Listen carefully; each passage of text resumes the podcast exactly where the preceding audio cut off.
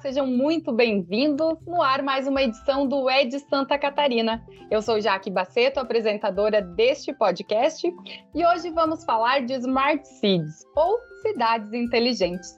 Um conceito ainda jovem no Brasil, mas que tem feito muitas cidades mudarem a forma de implantar ações em diferentes áreas, como infraestrutura e segurança, por exemplo. Quantas cidades inteligentes temos em Santa Catarina? E no Brasil? O que elas precisam para receber esse selo? Isso tudo você vai saber agora. Nossos convidados têm muita bagagem para compartilhar sobre esse tema. Vamos começar com Daniela Abreu, PhD em Engenharia Geotécnica e Sustentabilidade, graduada em Engenharia Civil e atualmente diretora executiva do Sapiens Park. Seja muito bem-vinda, Daniela. Obrigada pela sua presença. E eu já quero aqui deixar uma pergunta: como e quando surgiu o interesse em estudar sobre cidades inteligentes? Muito boa tarde, Jaqueline. Muito boa tarde, Jean. E muito boa tarde a todos que nos ouvem. Foi aquele, aquela típica história que uma coisa leva a outra, né, Jaque? Eu estava trabalhando e estudando muito a parte de infraestrutura e construções, prédios sustentáveis e inteligentes. E, e isso lá em 2000 e bolinha, não, brincadeira. 2006 eu comecei meu doutorado, 2010 eu terminei, daí já estava trabalhando nessa área.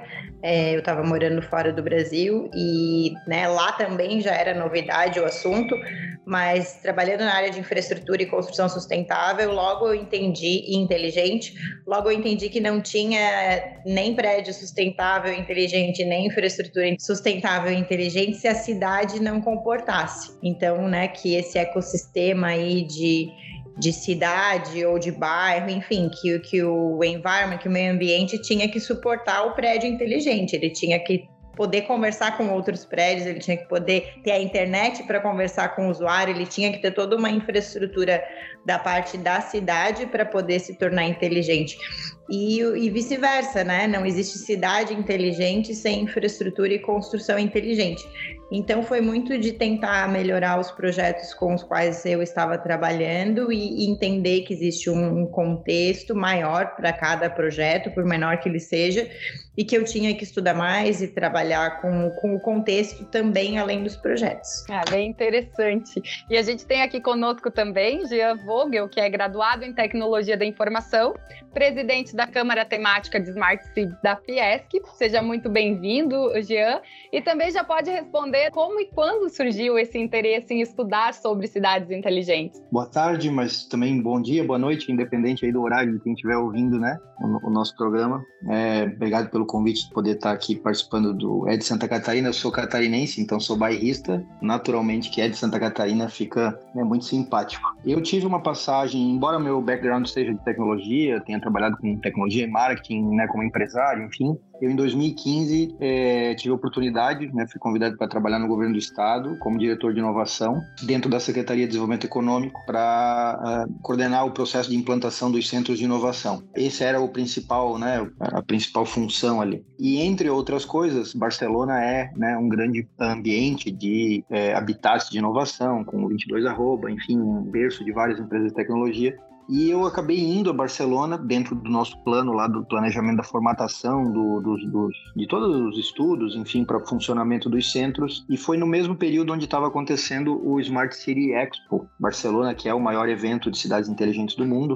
E era um tema que, de alguma forma, né, é, já tinha passado pela minha frente, mas não era o meu foco. Mas ao estar em Barcelona, ao viver uma cidade inteligente, né, ou muito próximo do que os conceitos de uma cidade inteligente nos oferecem, eu acabei me interessando muito pelo tema, mais ou menos na linha do que a Daniela comentou, entendendo que é uma cidade inteligente e ela demanda e ela oferece um cenário de oportunidades muito amplo e que a gente olhando, né, de lá para cá, é, estava muito longe disso. Então voltei né, de, dessa viagem em 2015, também picado por esse, por esse bichinho aí das cidades inteligentes e desde então é, vem trabalhando, estudando e, e, olhando para esse tema como é, uma das grandes oportunidades né, que a gente tem aqui enquanto economia, mas também enquanto sociedade. gente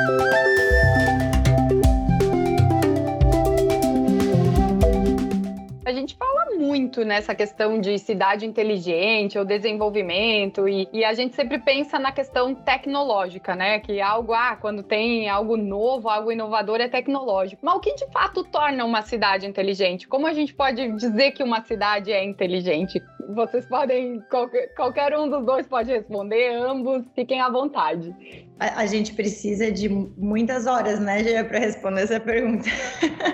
Eu vou tentar começar. Que eu come... tento começar e depois, se o Jean puder complementar com, com o que achar relevante. Não existe cidade inteligente sem pessoas inteligentes e vice-versa, então vai existir aí, né, um que a gente vai chamar de hardware e software. Precisa de tecnologia, infraestrutura e coisas físicas, mas também tem todo um lado soft, né? Tem um lado de skills, tem um lado de saúde, tem um lado de bem-estar, tem um lado do social tem muita coisa, tem muito layer em cima de layer para essa cidade acontecer dessa forma. E daí, né, existem teorias verticais, assuntos, e eles são complementares e muito. Aí eu vou deixar o, o Gia continuar aí, que a resposta realmente vale muitas horas de conversa. Hum, é, verdade. Esse é, é uma, inclusive, uma das questões que a gente né, olha com mais atenção, que é o que, que define uma cidade inteligente, né? Quem define?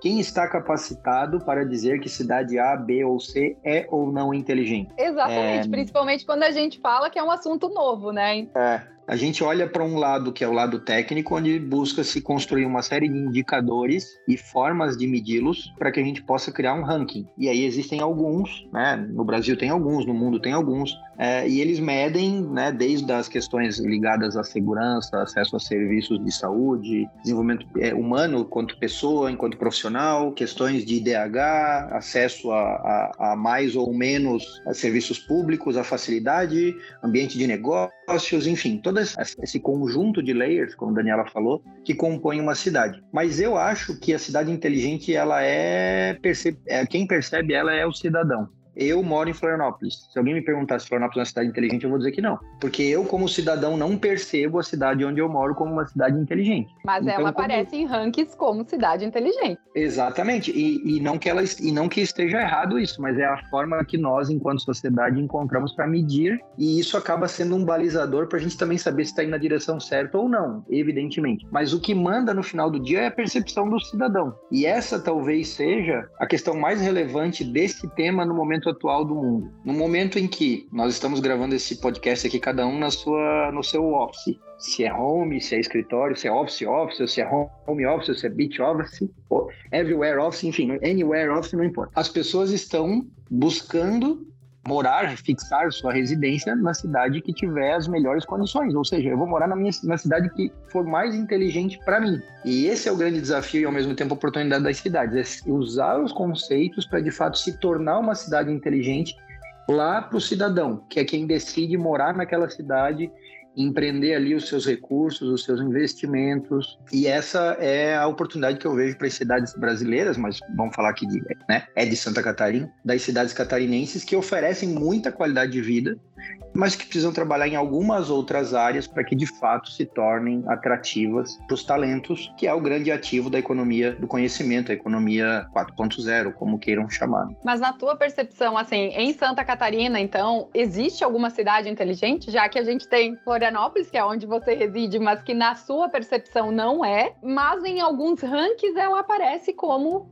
inteligente. Não, mas aí é a opinião pessoal do Jean, porque o meu ranking, ele leva em conta coisas que talvez o teu não leve, ou que o da Daniela não leve, ou de quem nos ouça não, não leve. É, e tudo depende do referencial com que você vai comparar, né? Tem vários fatores, tem vários elementos onde Florianópolis é muito forte dentro do, da temática de cidades inteligentes. A qualidade de vida, a segurança, é, o, todas, o, todo o espaço para você, né, se, o lazer, a questão cultural, é, isso tudo para alguns vale muito, para outros vale, vale um pouco menos. É, eu sou um crítico por, eu, eu vou ter uma opinião mais crítica por ser alguém que olha para esse tema com um pouco mais de profundidade do que só como é, cidadão. Então, naturalmente que eu vou olhar e vou dizer, olha, a gente não tem um serviço público de qualidade, conectado, a gente não consegue se locomover dentro da cidade simplesmente com o serviço público, né? Seria muito complexo. Para a maioria das pessoas é assim, é demorado,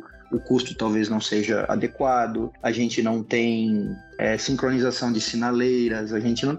Assim, poderíamos listar várias coisas que a gente não tem, mas a gente tem muitas outras. Como referencial, dentro de Santa Catarina, Florianópolis talvez seja realmente a maior, a maior né, o case mais próximo de uma cidade inteligente. Muito difícil, não me ocorre aqui, salvo Daniela me, me salve, é que exista uma cidade da complexidade, porque evidentemente nós estamos falando de uma cidade que é uma ilha, que é a capital, que tem 500 mil habitantes, e do outro lado a gente tem municípios em Santa Catarina com menos de 3 mil habitantes. Não dá para comparar, né? é incomparável. Mas com as características de Florianópolis, eu acho que hoje realmente é o que a gente tem mais próximo é, de uma cidade inteligente. No estado, né? É, não, eu não, não vou dizer que existem outras, mas concordo 100% nessa questão de que a definição ainda é muito vaga, né? E, e às vezes o ranking é muito até tendencioso porque é fácil escolher critérios para determinadas cidades se adequarem. E, de novo, não estou dizendo que nenhum dos rankings que existem são bons ou ruins. Estou dizendo que tem alguns mais estabelecidos. Tem um ranking da Siemens antigo já, mas que era muito bom, o Smart City Index. Eles descontinuaram, mas era super complexo, era só para as capitais mundiais. Eles faziam toda uma auditoria. Era um programa bem legal que foi feito é, global, mas que também é muito complexo para avaliar uma cidade como Florianópolis, enfim. Então, assim, o que, que, é inteligente? Ah, tem internet. Tem tanto município que não tem internet que só a internet já seria um fator a computar, né? E aí vem, vem todos os pré-requisitos que o Jean falou. Tem sistema de transporte integrado? Às vezes não tem, mas o cidadão chega de A a B em 10 minutos. Então é mais inteligente do que se tivesse, né? Teve um planejamento da cidade estratégico de uma forma que as pessoas não se aglomeram todas as às 8 horas da manhã em trânsito, porque não precisam se deslocar de um centro distante para né, um bairro onde tudo acontece, como algumas nossas mais industriais fazem.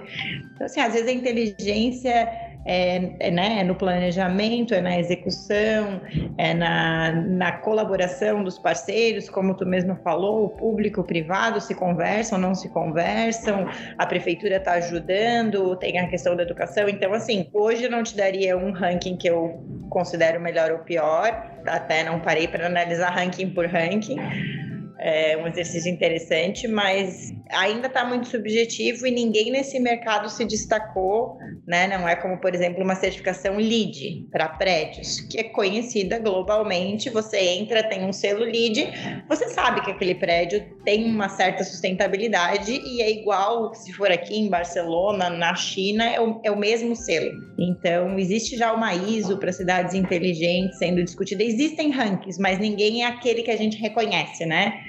Aquela, aquele selo super reconhecido. Talvez uhum. seja algo por vir, inclusive. É, é, essa é uma temática bem difícil. Mas só para complementar duas coisas da fala da Daniela, já que muitas vezes as pessoas confundem cidade inteligente com o uso de tecnologia. Não é isso. A tecnologia é um meio e não adianta encher de lâmpada LED e colocar meia dúzia de, de Wi-Fi em praça pública e dizer que isso é cidade inteligente, isso não é. é e dois, falando de Florianópolis como case aqui, sem, né, não vamos pegar como um, é apenas como um estudo de caso. Como que a gente pode olhar para Florianópolis como uma cidade inteligente, sendo que ela está há quantos anos tentando modernizar o seu plano diretor? E cada vez que o assunto vem à discussão, para permitir que a cidade se permita ser desenvolvida sob uma ótica nova, a gente tem N atores, N pessoas, pessoas físicas e pessoas jurídicas, interesses A, B e C, que paralisam esse processo e aí travam o desenvolvimento da cidade justamente quando a gente quer né, tornar ela um, um, ambiente mais inteligente. É impossível dizer que a gente mora numa cidade inteligente quando a gente olha para o que está acontecendo com o plano diretor há, não sei, oito anos, acho, a última revisão. Na visão de vocês, existe alguma cidade no Brasil que está próxima de ser considerada dentro dos padrões de Barcelona, por exemplo, como inteligente? Ou a gente está muito longe disso? A gente está muito longe disso. muito longe. Mas isso, mas isso é, é, ao mesmo tempo que é verdade, e sim, a gente está muito longe, mas é porque a gente também está botando a régua lá em cima. E aí vamos puxar o bairrismo aqui. Quando a gente olha para a Europa, a gente está tratando de países, de cidades que existem há né, mil anos, há muito tempo, que têm democracias ou que têm sistemas de governo, experiências é, já de muito e muito tempo. A gente está muito novo no desenvolvimento. as nossas cidades também foram desenvolvidas sem nenhum tipo de pré-planejamento. Uma é colonizada pela colonização portuguesa, outra espanhola, outra alemã, outra. Então tem muitas influências e isso é para o bem e para o mal. Mas no caso das cidades inteligentes, o planejamento da ocupação do desenvolvimento do território muitas vezes acaba sendo para o mal.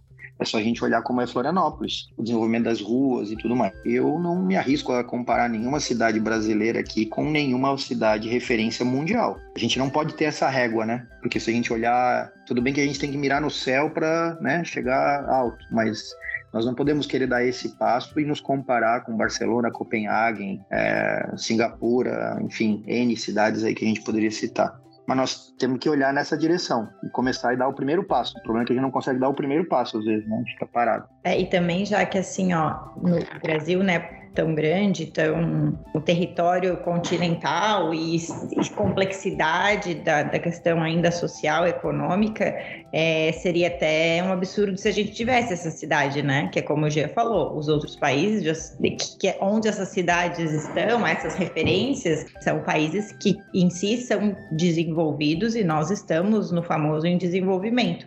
Então não teria como a gente ter chegado lá em uma cidade com a complexidade do nosso sistema né, de governo, tributário, etc., custo Brasil. Então, é, de novo, é tudo, a gente não consegue tirar as coisas do contexto. Né? Se o nosso país ainda não, não alcançou um certo grau de maturidade, as instituições estão se fortalecendo, né? A gente vai entrar daí nessa parte do Smart Gov, que também é parte da Smart City. Então, estamos todos caminhando para uma maturidade. O que é bom, às vezes, de, de ser esse novato no jogo é que, de novo, coisas que a Europa está tendo que desconstruir, por exemplo, as edificações lá, 88% do estoque, né, que eles chamam, tem que ser retrofitado, que é uma coisa difícil, né? Porque eles não têm mais aonde construir, eles têm que demolir e reconstruir ou fazer esse retrofit, essa super reforma para que essas edificações cheguem num padrão de inteligência e sustentabilidade.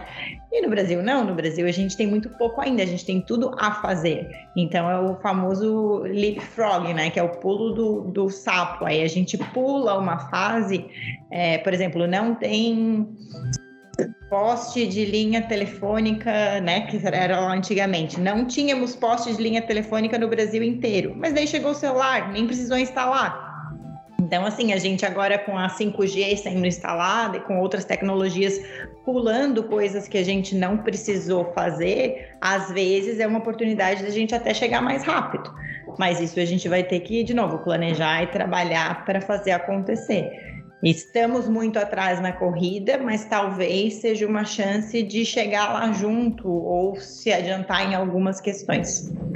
Nesse aspecto, como que a gente pode trazer setor público e setor privado para trabalhar juntos uh, em ações ou incentivar, facilitar essas ações sustentáveis e inteligentes? Ou, como o Gia falou, dar o primeiro passo, porque às vezes nem o primeiro passo é dado. Como unir esses dois setores num objetivo em comum de cidades inteligentes? Eu acho que até pegando ainda a tua pergunta anterior ali, eu falei que eu não ia me arriscar, mas eu acho que quem está nos ouvindo aqui vai, né, pô, vai ficar frustrado. Pô, mas então eu não consigo entender, eu vou ter que sair fora do Brasil para descobrir o que é uma cidade inteligente.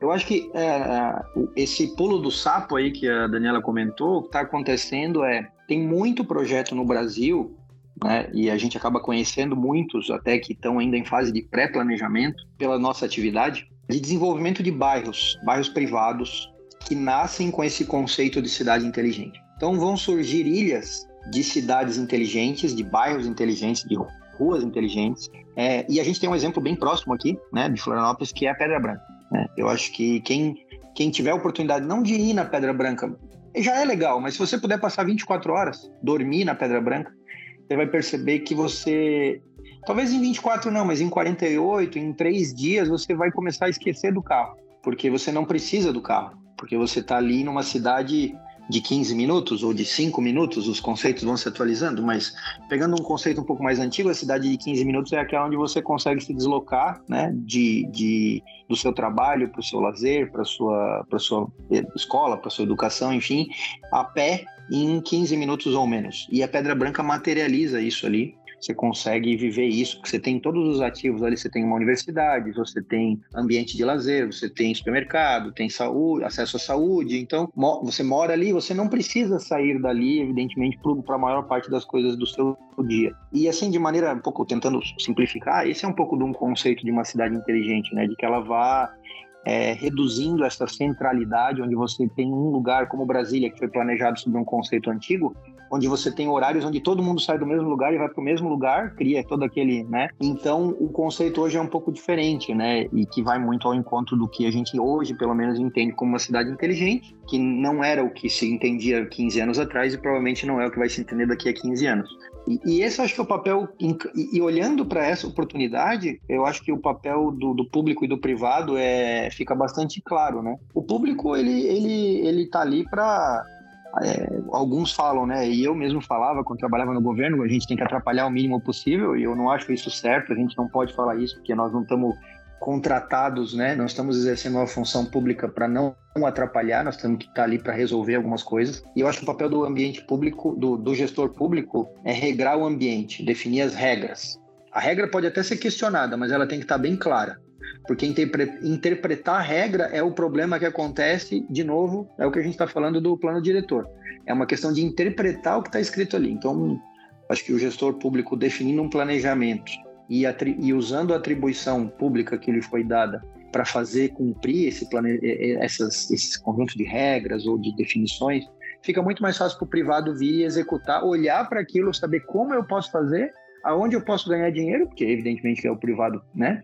Como é que eu vou poder empregar as pessoas, onde é que eu vou colher o resultado, onde é que eu gero valor, e aí eu acho que as coisas ficam muito mais claras. Hoje isso fica bastante nebuloso, é uma zona bastante cinzenta, é, olhar o privado, olhar para o tema de cidades inteligentes. E ele acaba fazendo isso em ambientes privados, né, de grandes áreas, onde se viram é, ambientes como a Pedra Branca e como tantos outros aí que estão surgindo pelo Brasil. Eu só complementaria dizendo que o, o público ainda tem que, né, num, num país que muito do, do serviço e infraestrutura não, não te dar a opção de escolher entre público e privado, então vamos lá, energia, água, esgoto, gás, na maioria das cidades nós dependemos, energia, nós dependemos do público. Então o público tem sim que também materializar alguns componentes para que isso aconteça, né? E nessa função aí de não atrapalhar também priorizar alguns setores. Então, vamos lá, existe uma discussão sobre torres de internet. Pode, não pode, quanto custa o torre, é caríssimo, pode em área rural, não pode, pode em área urbana, não pode em cima de prédio. Então, assim, às vezes uma coisa bem simples quanto autorização para colocar uma torre de internet pode inviabilizar em alguns lugares, e acontece também no nosso estado, ou dificultar muito, é, todo o resto, né? Porque, de novo, sem conexão e sem conectividade não vai acontecer. Então, infraestrutura básica para que esse, esse investidor privado venha e faça, sim, o seu projeto, o seu trabalho, a sua parte, tem que acontecer. E esse casamento aí da, da demanda e do serviço precisam ser bem combinados, porque, de novo, né, é, é uma questão de planejamento e execução. Não adianta colocar toda uma infra num local para onde não vai ter crescimento e desenvolvimento, ou deixar né, a míngua uma região que poderia estar crescendo, mas não foi planejado há né, X meses, anos atrás, que deveria né, chegar lá, enfim, a água, o gás, o esgoto, daí tu vai ter a falta de energia, enfim, é, é complexo de novo, mas esse casamento do público-privado é, é muito importante e precisa de uma conversa, de um diálogo, de planos de Estado e não planos de governo, da mesma forma planos municipais e não planos do prefeito, para que as coisas tenham a longevidade necessária para acontecer. Porque, de novo, falando de infra, que eu estou ficando muito no tema, mas é, hoje está bem materializado na minha vida aqui no Sapiens, mas falando de infra, muitos desses grandes projetos de infra, uma usina é, de energia solar ou não, não, não acontece do dia para a noite, né? São licenças, são investimentos, são equipamentos, isso aí tem um tempo de maturação. Se você não está alinhado que esse tempo do público e do privado aconteçam, às vezes esperando uma licença, você vai morrer na praia, digamos assim, com um investidor que poderia estar colocando um valor significativo ali. Não não é o nosso caso aqui, estamos andando né, a pleno vapor, mas já foi. e em outros instantes do projeto e da cidade. Então, assim, é, como já falou, a prefeitura e o governo não podem atrapalhar, mas também podem ajudar muito e devem e têm que entender qual é o seu papel para potencializar o investimento do privado. Quando a gente fala desses serviços também, existe um custo por trás de tudo isso, né? E quando lá no início você falou, não existe cidade inteligente sem pessoas inteligentes. Assim como talvez, será que as pessoas, nós, cidadãos comuns, meros mortais, estamos preparados para ter uma infraestrutura de cidade inteligente, preparados, eu digo, no intuito de pagar o preço que uma cidade inteligente, preço financeiro mesmo, né? Que eu falo, as coisas, elas acabam tendo um custo maior quando você tem um benefício maior. E será que nós estamos preparados ou eu estou errada no que eu estou falando aqui? Queria ouvir um pouquinho de vocês. Já que eu, eu entendo o contrário. Uma cidade inteligente, ela tem que ser inteligente na aplicação dos seus recursos, para começo de conversa. Não necessariamente você vai pagar mais caro por isso. É, você vai, através do planejamento, é, você vai é, otimizar o uso de recursos. Você vai utilizar o poder público-privado para fazer parcerias, para é, gerar outras oportunidades de negócio, entendendo que a cidade é uma plataforma de negócios, né? E que ela precisa ter é, APIs, usando a linguagem aí de programador, ela precisa ter APIs que permitam que o público se conecte ali para é, expor uma marca ou é, executar algum tipo de serviço que vai ser remunerado, mas que tem uma entrega que hoje não é feita. A comparação mais simples e talvez até um pouco fora de contexto que eu faço em relação à tua pergunta é você, é, você abriria a mão hoje de pagar o pedágio da BR-101 depois que você paga ali os R$ 4,10 ou oito se você pegar dois pedágios para andar numa rodovia com a qualidade não é aquela mega qualidade, mas vamos lá, é muito melhor do que era. É duplicada, não tem buraco. Se você tiver um problema, você consegue ter uma assistência técnica. Você deixaria de pagar aqueles 4 e 10 por pedágio é, para voltar lá atrás e, e não ter o pedágio? Com certeza não, né? Mas a, é. o que a gente vê é quando se fala nessa discussão, inclusive de, de pedágios, a gente ouve, nossa, mas vai cobrar tudo isso, vai... as pessoas elas não conseguem ver também esse benefício, porque no entendimento delas é o quê? Mas eu já pago IPVA, eu já pago isso, não, mas é... deveria ser. E é perfeito, né? É, é, é, nesse sentido que eu falei a é. questão de, tipo assim, a pessoa vai achar que ela vai ter que pagar mais por aquilo. Mas, é, mas por exemplo, Barcelona não paga, né? Vou deixar a Dani falar.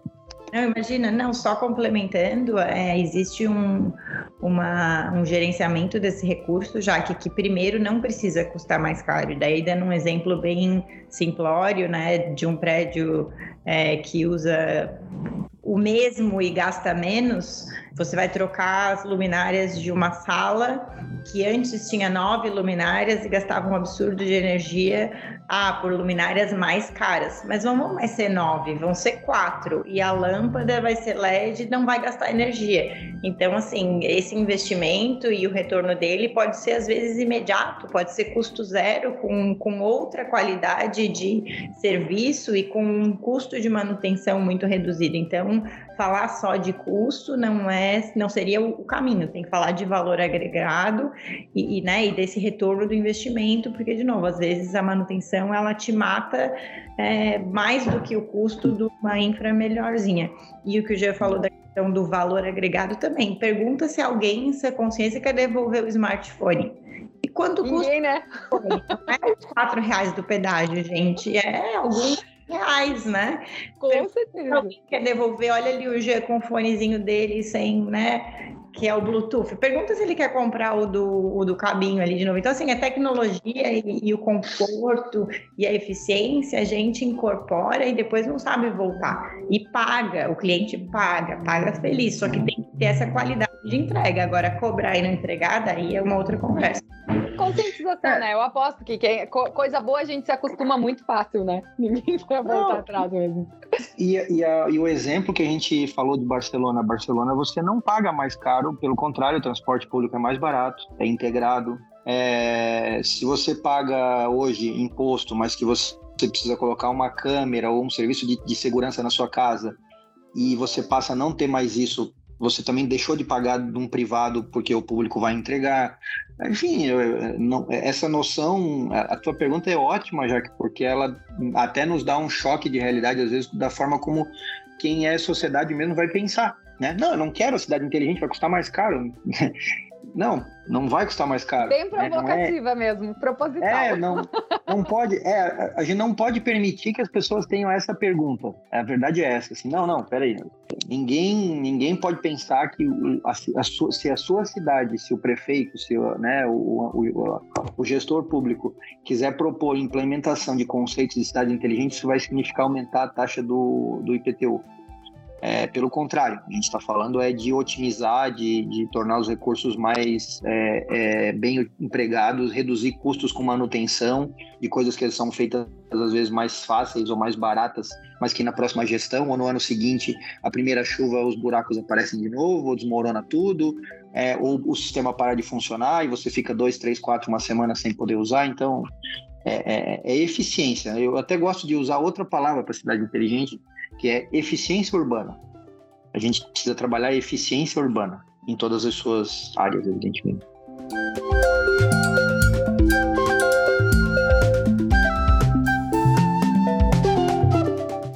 Gente, muito legal o nosso bate-papo aqui. Realmente é um assunto que é, é uma perguntinha lá do início, mas que não tem fim, né? Se a gente for não. ficar aqui continuar conversando sobre isso, foi muito legal e eu acho que foi bastante provocativo. Era essa a intenção. Realmente não pode restar dúvidas quando esse assunto aparecer, né? Então foi muito legal esse bate-papo, mas infelizmente a gente já está chegando ao final. Quero agradecer a presença de vocês dois. Vou começar pelo Jean agora. Obrigada. Pode fazer as suas considerações finais, Jean.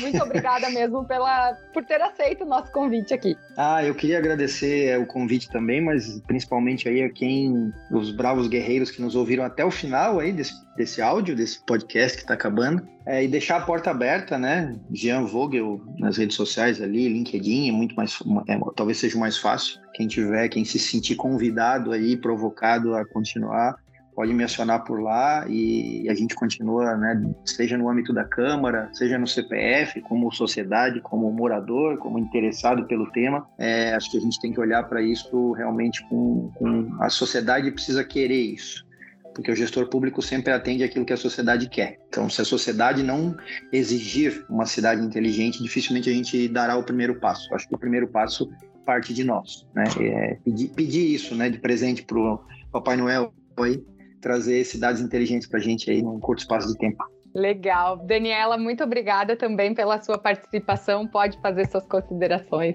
Então, só agradecer de novo aqui, né, a oportunidade e, e, o tempo com você, sempre um prazer. E também me colocar à disposição ali pelo Sapiens Park. Estamos aqui, portas abertas, para quem quiser conhecer mais o projeto ou conversar diretamente comigo. É, pode seguir lá também na, nas redes ou pelo meu LinkedIn Daniela Abreu. E, e, de novo, agradecer ao Badesc, né, que tomou essa iniciativa e fez o convite, trouxe um tema que às vezes parece que não é tão óbvio, mas mas nem vou entrar na questão do quão importante o recurso é para fazer a cidade inteligente acontecer, então vou deixar essa provocação para uma próxima conversa e agradeço muito a oportunidade. Obrigada a você que nos ouviu até aqui e até mais.